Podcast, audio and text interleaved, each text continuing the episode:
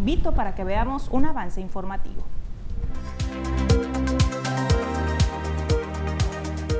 Solicita alcalde de Rosario la declaratoria de emergencia para ese municipio ante el desbordamiento del río Baluarte.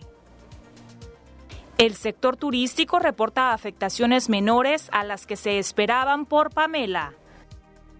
Desde el pasado martes, en la colonia Gabriel Leiva, están sin luz.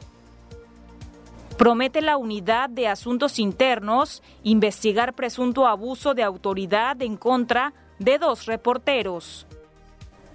Y en los deportes, la selección mexicana venció a El Salvador en el octagonal de la CONCACAF.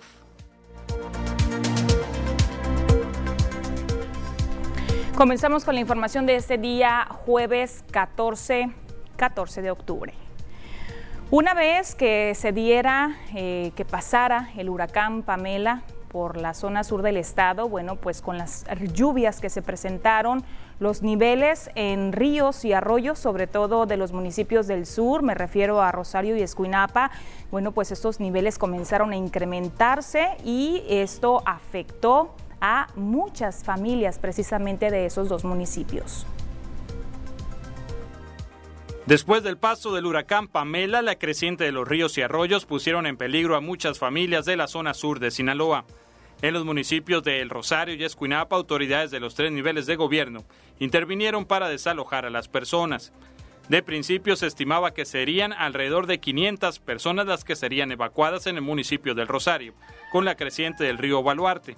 Sin embargo, al bajar los niveles del agua, solo hubo necesidad de sacar a 48. Así lo dio a conocer el gerente de protección a la infraestructura y atención de emergencias de la CONAGUA, Leonardo González Neri. De alrededor de 500 personas que se pensaba, únicamente salieron al albergue 48 personas, porque ya los niveles habían bajado.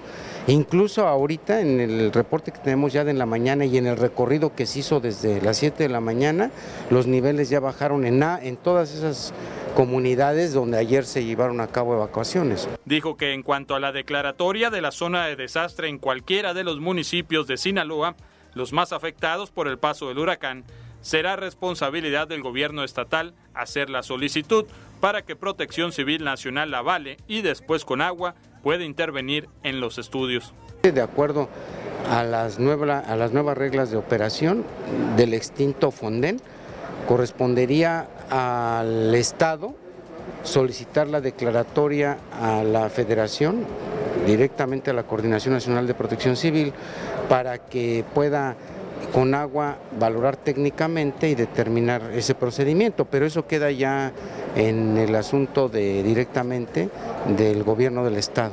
Una vez que se considera que el peligro ha pasado por los municipios de Sinaloa, las autoridades federales regresarán a la Ciudad de México. Con imágenes y edición de Pedro Velarde informa para las noticias TVP Omar Lizárraga. Y mientras tanto, agricultores del municipio de Mazatlán sí registraron afectaciones tras el paso del huracán Pamela. Esa información nos la comparte Octavio Loaiza Torres, quien es el presidente de la Asociación de Agricultores Río Presidio.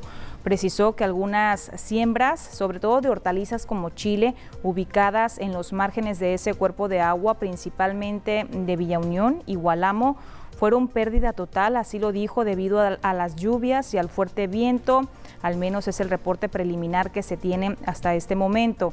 Y es que a pesar de que las lluvias se dieron en Mazatlán, el nivel del río Presidio está aumentando con el paso de las horas, pues es en la zona serrana donde continuó lloviendo. Por lo tanto, realizó un exhorto a todos los habitantes de comunidades que se ubican en los márgenes de este río para que primeramente estén informados, se mantengan pendientes y cuiden su integridad Posteriormente les invita a que cuiden y resguarden su ganado y también, por supuesto, sus equipos agrícolas. Y esta mañana los vecinos de la colonia Gabriel Leiva hicieron una manifestación aquí en el puerto de Mazatlán. Lo que ellos piden a las autoridades competentes es que se les restablezca el servicio de energía eléctrica, ya que argumentan que desde el pasado martes están sin este servicio, están sin luz. Vecinos de la colonia Gabriel Leiva mantuvieron cerrada la circulación la avenida Emilio Barragán por varias horas, esto a la altura del embarcadero de la isla de la Piedra. Tres días sin energía eléctrica y pérdidas monetarias en actividades comerciales relacionadas a la venta de pescado fueron los motivos que los orillaron a caer en esta medida de presión ante las autoridades de la Comisión Federal de Electricidad. Estamos 76 horas y sin luz y se, nos está echando a perder todo el pescado y el camarón. aparte de estas tiendas, ya le hablamos cinco veces de Iguayal a, la comisión y no, nos hacen caso. ¿Cuántas personas están siendo afectadas? Somos como 600 ya. Todo se nos echaba a perder, tenemos calor. Hay mucho zancudo. No se nos hace justo. cinco transformadores tronaron ese día, en la madrugada. De esos cinco, fuimos los primeros nosotros y no, hasta la fecha todos los arreglados, menos a nosotros. No se nos hace justo. Elementos de tránsito municipal acudieron para tratar de desfogar el tránsito vehicular, logrando convencer a los manifestantes de abrir en lapsos de 10 minutos cada determinado tiempo la circulación. Al hacerlo se toparon con una camioneta de la CFE, a la cual no dejaron pasar exigiendo les arreglar el desperfecto.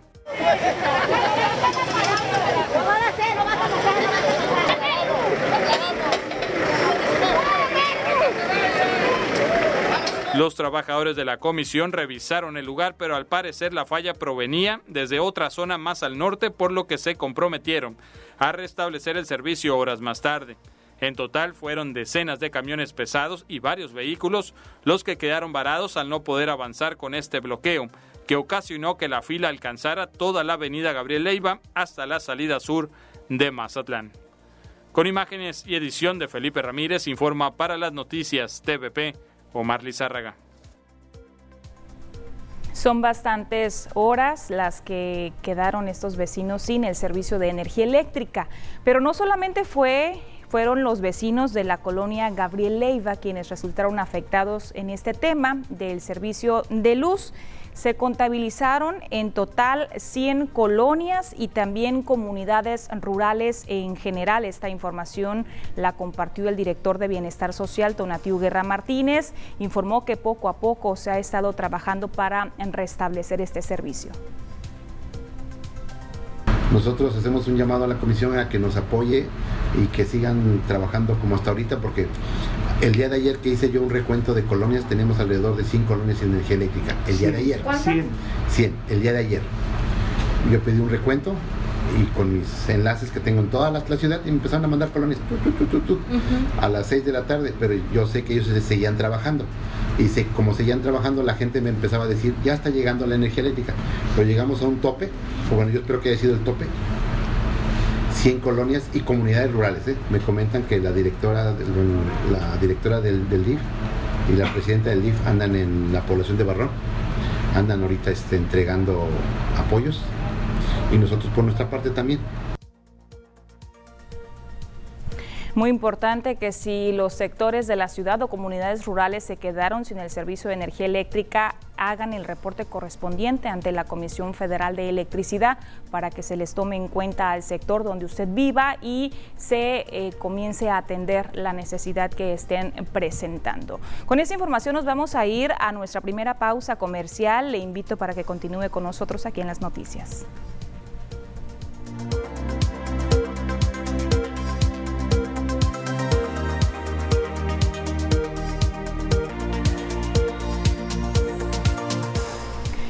Estamos de regreso ya con más información y en este momento vamos a hacer contacto totalmente en vivo con mi compañera Kenia Fernández. Ella se trasladó hasta el municipio de Rosario para compartirnos todo el reporte de lo que está ocurriendo precisamente allá a un día del impacto de Pamela en costas sinaloenses en la zona sur del estado. Muy buenas tardes, Kenia. Te escuchamos. Adriana, muy buenas tardes, qué gusto saludarte a ti y a todas las personas que nos siguen en esta transmisión. Decirte que nos encontramos efectivamente en el municipio de Rosario, en la cabecera municipal, aquí en el malecón Juan S. Millán, que fue uno de los lugares que más afectaciones tuvo el día de ayer por el paso del huracán Pamela Fueron varias las comunidades que quedaron incomunicadas, principalmente de la zona serrana y severas inundaciones en todo el municipio. El agua prácticamente superó el metro de altura, las personas prácticamente traían en el cuello el agua, fue bastante la cantidad debido al desbordamiento del río Baluarte. El agua actualmente ya bajó un poco, vamos a mover un poco la cámara también para que puedan apreciar esta situación. Se encuentran en situación crítica las comunidades, así lo declaró el alcalde Ricardo Núñez Ramos, quien solicitará la declaratoria de emergencia para que los recursos para hacer frente a esta emergencia pues lleguen más rápido. Se hizo una evaluación previa con más de 1.500 familias afectadas de las sindicaturas de Chametla, Pozole, Agua Verde y comunidades como Apoderado, Duranguito, Monte Alto, entre otras catalogan como catastrófico todo lo que sucedió el día de ayer. Por ello, como te repito, se solicitará la declaratoria de emergencia. En la cabecera municipal, la colonia La Joya fue la más afectada, en esa en la que nos encontramos, donde a decir de los rosarenses hacía décadas que el río no se desbordaba de esa manera. El malecón en el que nos encontramos, Juan S. Millán, quedó bajo el agua completamente. Personal de protección civil municipal y protección civil estatal así como el ayuntamiento, realizaron las acciones correspondientes para trasladar a las personas afectadas a lugares más seguros como albergues y otras más que se fueron con algunos familiares y amigos también comentarte que se abrió un centro de acopio por parte del sistema DIF municipal de aquí de Rosario para todas las personas que quieran y puedan cooperar para apoyar a estas más de 1.500 afectadas, 1.500 familias afectadas.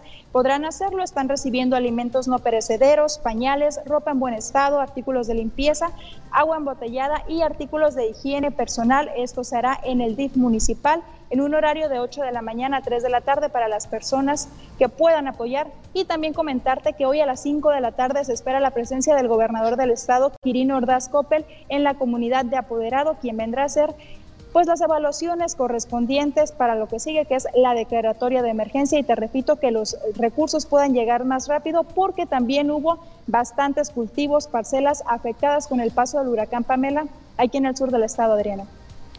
Muy complicada, Kenia, la situación, el panorama por allá, por eh, no solamente Rosario, también por Escuinapa. Preguntarte si has tenido la oportunidad de eh, entrevistarte con el alcalde de Rosario en relación a alguna fecha estimada, tentativa de cuándo podrían ya comenzar a llegar quizá los recursos de esta declaratoria de emergencia aún no hemos podido tener contacto con él. En unos minutos más esperemos que ya podamos hacerlo y ya que nos dé todos los pormenores sobre todo eso que es lo más importante, la llegada de los recursos y que no pase lo mismo que sucedió con el huracán Huila, que a más de tres años los recursos para reparar las zonas dañadas no llegaban. Y aquí otra cosa importante es que es cambio de administración tanto estatal como municipal, así que esperemos que realmente se pongan las pilas y estos recursos lleguen a la brevedad porque son más de 1.500 las familias afectadas. Te agradecemos mucho, Kenia Fernández. Qué bueno que ya estarán por allá autoridades del gobierno estatal, exactamente el gobernador Quirino Ordaz Coppel, para que pueda eh, pues percatarse de esta situación de tan delicada que está ocurriendo por allá por el municipio de Rosario y Escuinapa. Te agradecemos mucho, Kenia, tu reporte tan completo como siempre. Pendientes con más información, Adriana. Buenas tardes.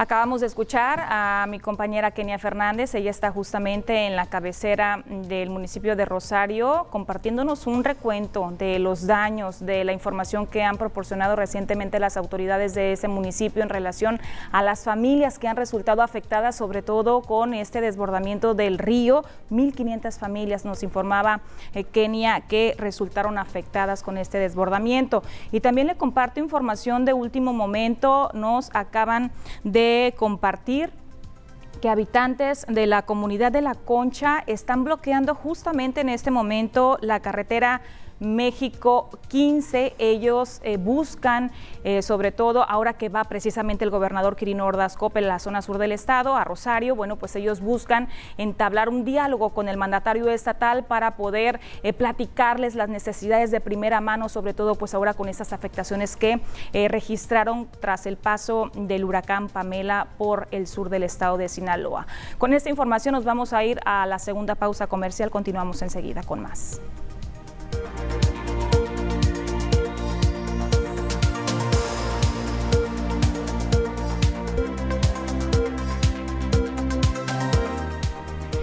Estamos de vuelta con más. Vamos a monitorear las condiciones del clima. El reporte ya lo tiene preparado Diana Zambrano.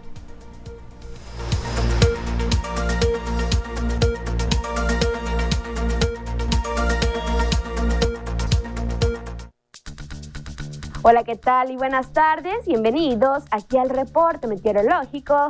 Qué gusto acompañarlos en esta tarde, ya de jueves, casi fin de semana, y damos inicio con el mapa nacional para conocer las temperaturas actuales en algunos puntos importantes del país, comenzando en la frontera en Tijuana. El día de hoy se mantiene despejado con 23 grados. La Paz tenemos condición de cielo mayormente soleada con 28 grados. Guadalajara todavía tenemos condición de cielo totalmente cerrada, al igual que en el sector de Durango y Monterrey. Para finalizar más al sur con Mérida, aquí tenemos temperatura que llega hasta los 34 grados.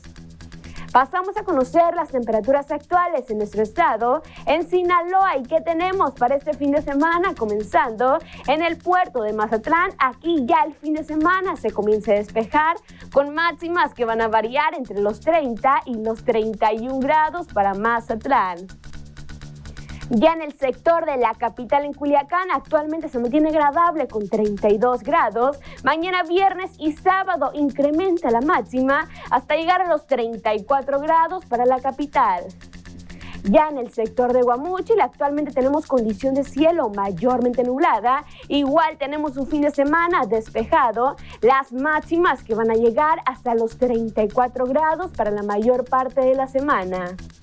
Ya en el sector de Guasave, el día de hoy tenemos condición de cielo nublada. Viernes y sábado se prevé condición de cielo mayormente soleada, con máximas que van a variar entre los 34 y los 35 grados. Ya en el sector de los mochis, mañana tenemos una máxima que llega hasta los 33 grados con cielos despejados para viernes y sábado en los mochis.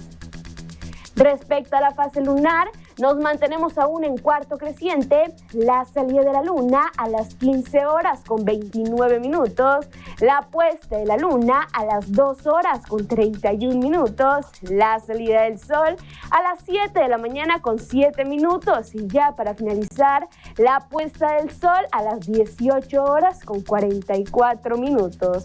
Hasta aquí el reporte meteorológico. Espero que tengan una excelente tarde.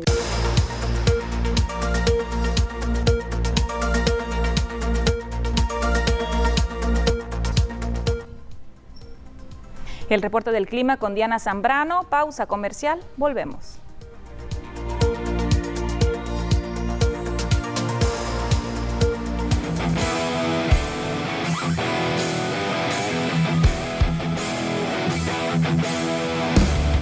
Vamos a continuar con más información. Ernesto Vázquez está listo con todo lo relacionado al mundo de los deportes. Ernesto, muy buenas tardes. Adriana, muy buenas tardes. Ya listos, ¿no? Con lo mejor que ocurre a nivel mundial y también nacional con los deportes. Adelante. Muchas gracias. Vamos a arrancar ¿no? con la información deportiva, lo más relevante que tenemos hasta el momento en este espacio de las noticias, sobre todo con lo que se da en las diferentes disciplinas. Vamos a arrancar con Venados de Mazatlán, con los Venados de Mazatlán vamos a iniciar. ¿Qué pasa con los Rojos del Puerto? Ayer disputaron el segundo juego de la serie entre el equipo de los Charros de Jalisco, donde el conjunto de Jalisco pues se llevó la victoria. En la última entrada sacaron eh, el triunfo ¿no? ante Roberto Espinosa, que un día antes había salido con, con eh, las manos adiantes. ¿no? Los albiazules dejaron en el terreno al conjunto mazatleco tras un sencillo productor de Agustín Murillo que mandó al plato a Yaret Serna para el 2 a 1 final.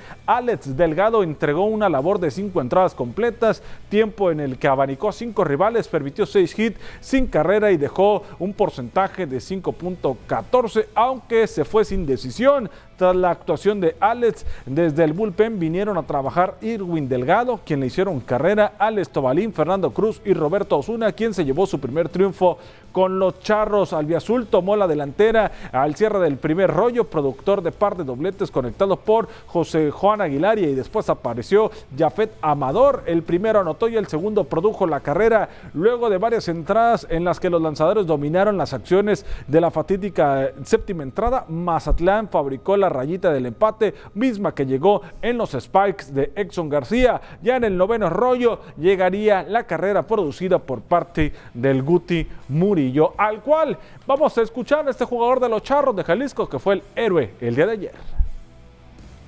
Fue, un, gran juego de pelota eh, donde predominó el, picheo totalmente.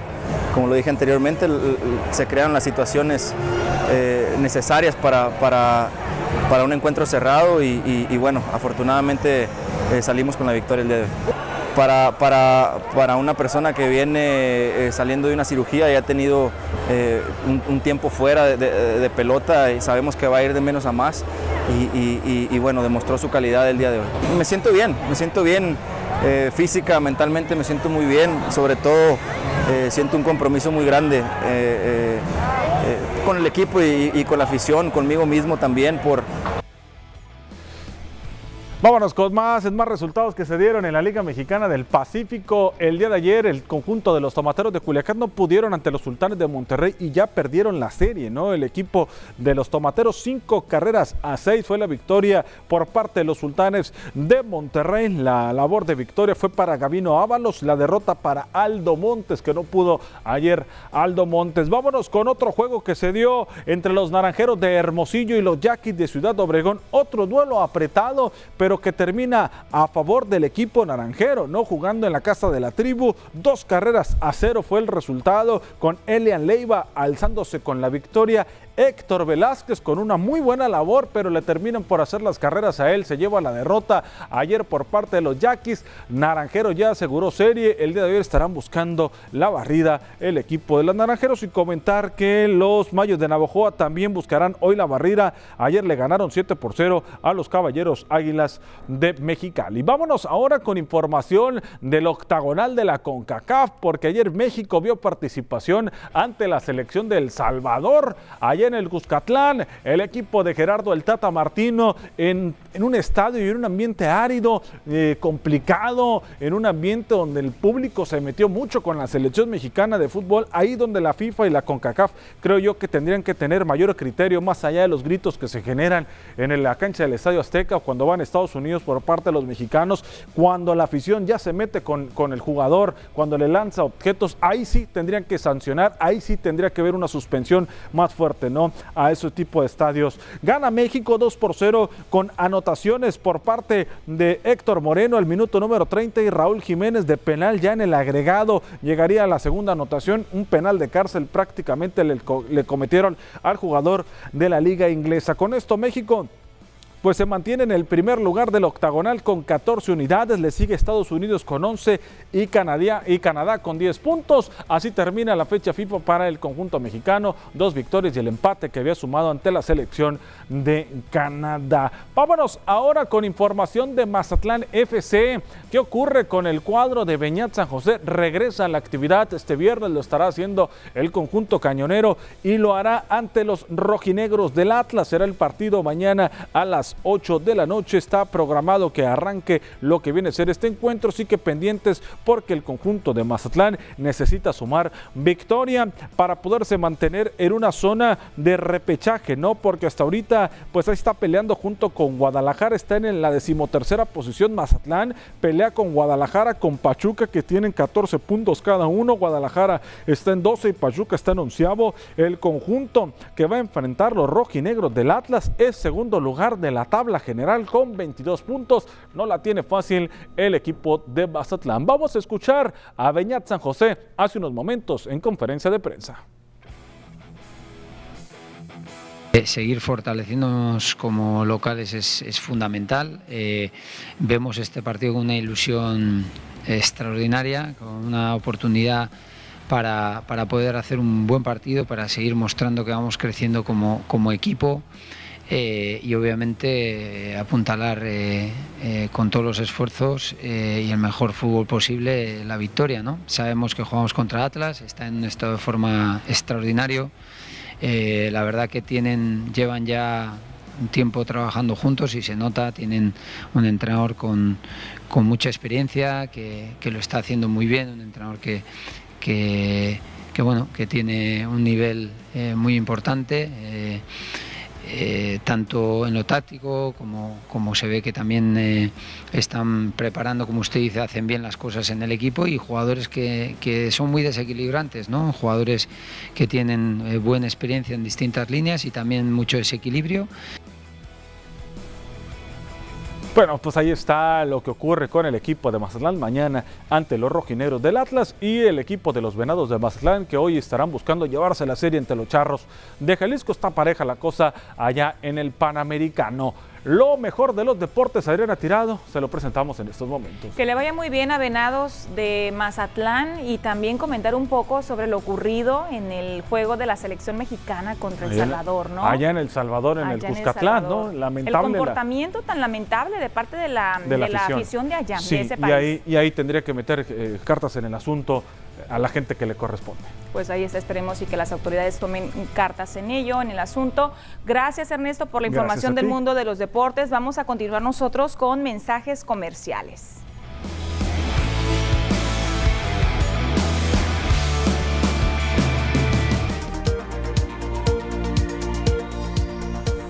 Vamos a continuar con más noticias. El haber actuado de manera preventiva informando a los turistas sobre la presencia del huracán Pamela y que tomaran sus precauciones, bueno, contribuyó para que no se generaran incidentes de acuerdo a la Asociación de Hoteles Tres Islas.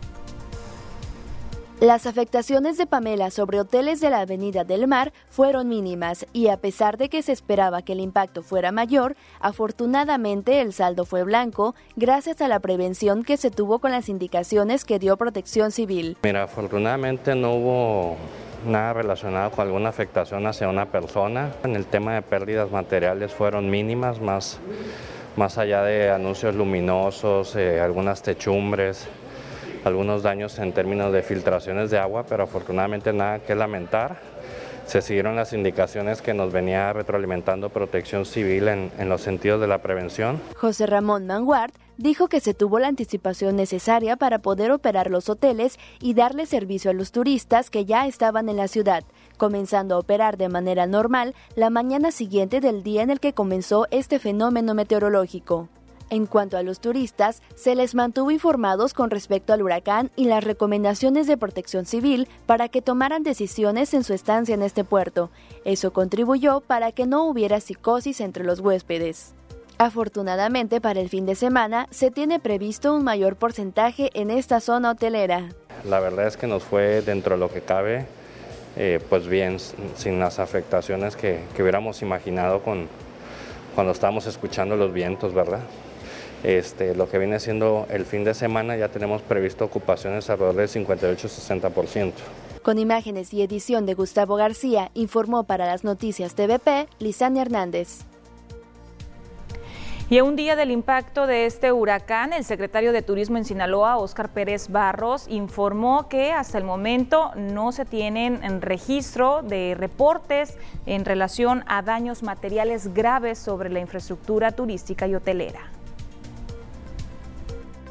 Efectivamente, Pamela, pues dentro de lo que cabe, eh, pues le fue bien a Mazatlán. Hay que recordar que Pamela se esperaba que entrara con categoría 3 y lo que nos reportan eh, el, 100% de los centros de hospedaje en Mazatlán es que tuvieron afectaciones, afectaciones menores. Eh, sí cerraron algunas áreas comunes de los hoteles nunca dejaron de prestar el servicio de hospedaje. Hay que ser muy puntual en esto, siguieron otorgando el servicio de hospedaje, pero sí eh, tuvieron que cerrar algunas áreas comunes como restaurantes, áreas como palapas, para pues, la limpieza y el acomodo que se tiene que hacer después de un, de un evento como, como Pamela, ¿no? Afortunadamente los hoteles no resultaron con afectaciones mayores, pero las palapas, los establecimientos de tipo palapas, sí registraron eh, daños significativos, algunas de ellas. Establecimientos de la playa como restaurantes y palapas ubicadas por el malecón de Mazatlán tuvieron fuertes daños a causa de Pamela. Los intensos vientos que trajo este huracán provocaron, sobre todo en las palapas, pérdidas significativas de techos y barandales. Afortunadamente para algunos restaurantes, las pérdidas fueron mínimas a lo que esperaban y poco a poco se van recuperando para seguir ofreciendo el servicio al público en general. Aquí el negocio por lo mínimo nada más, pues un barandal de madera que tenía y un poco el piso un poco este, reventado nada más. Gracias a Dios que nosotros no, fuimos tan afectados, pero hay unos negocios que sí, yo que, que sí se vieron muy afectados, como el vecino enseguida, pues que se le la, la ramada. Pues. Ayer que estuvimos había mucha gente de fuera caminando y eso, o sea, como que hay turismo todavía aquí, a pesar de que el fenómeno que pasó. A pesar de las afectaciones que presentan estos establecimientos, turistas y locales circulan con normalidad en las playas y se espera que paulatinamente haya una recuperación de las pérdidas materiales a causa del huracán. Con imágenes y edición de Gustavo García, informó para las noticias TVP Lisania Hernández. Y mientras tanto, se desprendió el acceso a lo que conocemos como la Glorieta Sánchez Tabuada o el clavadista, así lo conocen algunas personas, se desprende debido al fuerte oleaje que está presentándose en el puerto de Mazatlán como parte de los remanentes del huracán Pamela. Elementos de la Policía Municipal de Mazatlán cerraron el acceso a ese espacio público con la finalidad de evitar un accidente, ya que el desprendimiento cada vez es mayor y podría ser que en cualquier momento colapse en su totalidad. Debido a este desprendimiento de este acceso, varias luminarias de la zona turística presentaron afectaciones. ¿Y cómo le fue a las escuelas del municipio de Mazatlán? Veamos la siguiente nota. Hasta el momento, solo dos escuelas de Mazatlán han sido reportadas con afectaciones tras el paso de Pamela como huracán. De acuerdo a la jefa de los servicios regionales de la CEPIC, María Kenia Camarena Aguilar. En la Escuela Secundaria Federal número 4, Mariano Escobedo, ubicada en la colonia Ricardo Flores Magón, la lluvia y el intenso viento provocaron la caída de un tramo de aproximadamente 80 metros de la barda perimetral frontal. Pero la misma situación también ocurrió en la barda trasera. Mientras tanto, la techumbre de la primaria Sebastián Lerdo de Tejada, del Infonavit Playas, también se cayó tras los fuertes vientos. Afortunadamente no, no tengo reporte de, alguno de, algún plantel educativo con daños profundos o daños en infraestructura. Bueno, excepto dos escuelas que me han reportado, que es la Escuela Secundaria General número 4 con daños de barda perimetral, el cancel y otros más. En la que justamente nos acaban de reportar hoy es la Escuela Primaria Sebastián Lerdo de Tejada, ubicada en el Infonavit Playas. La techumbre, pues se les, se les cayó la techumbre y pues ahí sí sufrió, es un daño severo, ¿verdad? Por, porque la techumbre pues es una, es una parte muy importante que, tiene la, la infraestructura del plantel educativo. En lo que corresponde a las escuelas de la zona rural, aseguró que no le han informado sobre afectaciones. Camarena Aguilar recordó que la Secretaría de Educación Pública en Sinaloa habilitó la plataforma mieducacion.cepic.gov.mx para que los directivos de las escuelas llenen un formulario y reporten los daños en la infraestructura física escolar tras el huracán. Con imagen y la edición de Gustavo García, informa para las noticias TVP Adriana Tirado. Tenemos mensajes comerciales, continuamos.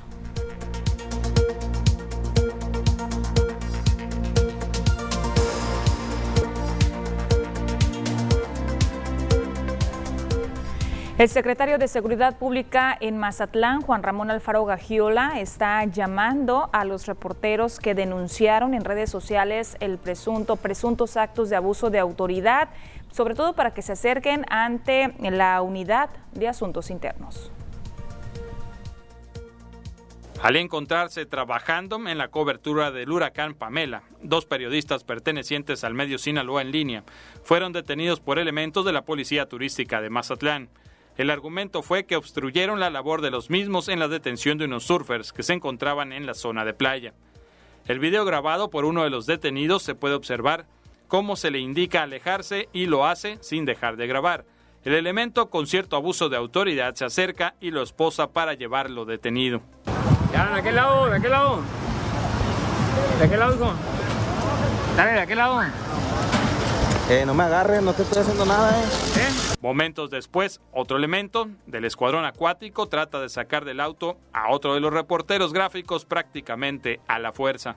A la fuerza van a bajar. De mi vehículo me van a bajar. No, oiga, ¿cómo? No, no puedo. No, oiga. No, oiga.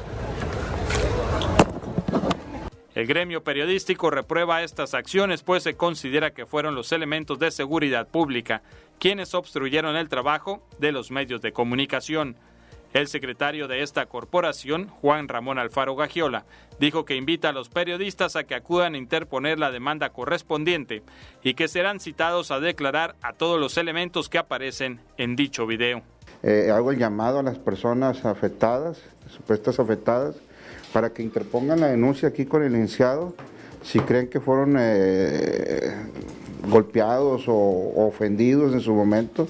Ahorita les vamos a citar a asuntos internos para empezar a tomar su declaración, ya que a esto se le está dando seguimiento por parte mía y por parte de nuestro presidente municipal, inmediatamente ver cuál fue la situación y corregir todo este tipo de cosas. La denuncia es importante, pero independientemente de eso ya se giraron instrucciones para que en base a los videos proporcionados se inicie la investigación, al igual que se investiga por qué no fueron presentados ante el Tribunal de Barandilla, ya que minutos después de ser detenidos, a los periodistas se les dejó ir, aseguró. Con imágenes y edición de Pedro Velarde, informa para las noticias TVP Omar Lizárraga.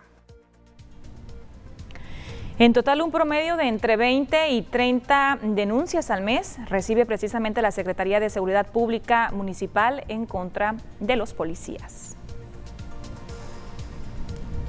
Sí, sí, sí ha habido, se han llevado eh, a investigación cada uno de los, de los de las quejas y denuncias que se han presentado y en su momento pues se han aplicado los correctivos disciplinarios este, correspondientes que señala el propio reglamento. Todo es sujeto a derecho. ¿Cuántas denuncias por mes, por ejemplo? ¿Puedo dar una cifra? Mm, pues dar una cifra, eh, aproximadamente unas... Es, indeterminado, pues es indeterminado, es... Eh, mm, unas, ¿qué será? ¿20? ¿30? Eh, es, es, no es posible determinarlo. ¿Por mes? ¿De promedio una diaria? Básicamente, básicamente que se lleva a cabo el, el, la investigación. Y presta atención a la siguiente información que le voy a compartir, sobre todo para que tome sus precauciones, porque se está dando a conocer que el próximo lunes 18 de octubre, en punto de las 7 horas, se realizará un cierre de válvulas de una de las líneas de 30 pulgadas para realizar 12 interconexiones de forma simultánea en las nuevas redes de agua potable de la avenida Gabriel Leiva, misma que afectará el suministro de agua potable en alrededor de 30 colonias y también el centro de la ciudad. La interconexión simultánea será, como le digo, en 12 diferentes puntos de la avenida Gabriel Leiva afectará el suministro de agua potable en casi 30 colonias de aquí de Mazatlán. Le voy a compartir alguna de ellas. Es la colonia Benito Juárez, La Esperanza, Santa Elena, Anáhuac, Pino Suárez, Jesús García, Constitución, Morelos, Casa Hogar, Olímpica, Rubén Jaramillo, Toledo Corro, Villa Galaxia, Villa Satélite, Villa Jaraco y Villas del Estero, tan solo por mencionarle alguna de ellas. Jumapam asegura que se buscará realizar estas acciones en el menor tiempo posible. Y antes de despedirme, le voy a compartir el panorama sanitario a nivel nacional, el número de casos activos que hay hasta este momento de COVID-19. Según el reporte que nos da la Secretaría de Salud Federal, hay un total de 37.479 casos activos de coronavirus. En total, 283.193 personas que lamentablemente han perdido la vida. Nuevos decesos se eh, reportaron 966. Vamos a ver cómo estamos aquí en el estado de Sinaloa en cuanto al número de casos confirmados y también vamos a monitorear los activos. Hay 72.558 casos confirmados, 682 están como sospechosos, 8.613 decesos, 63.432 sinaloenses tuvieron COVID y se recuperaron nuevos decesos, 8. Vamos a monitorear los municipios cómo está la situación allá en Ahome, no se quiere controlar. En cuanto a la incidencia de casos activos de COVID, hay 124 casos activos, dos casos en Angostura, cinco casos en Badiraguato, en Concordia no están reportando casos de coronavirus, en Cozalá 2, Culiacán 91 casos activos después de bastante tiempo, de bastantes eh, semanas, meses. Culiacán, mire, ya no se encuentra en color rojo. Y como estamos aquí en Mazatlán, 102 casos activos de COVID-19, por lo tanto, otra vez al color rojo. Con esta información llegamos a la recta final del noticiero, agradeciéndole como todos los días su compañía. Les espero el día de mañana viernes. Cerramos semana, puntuales, 2 de la tarde. Si están comiendo, que tengan muy buen provecho. Hasta pronto.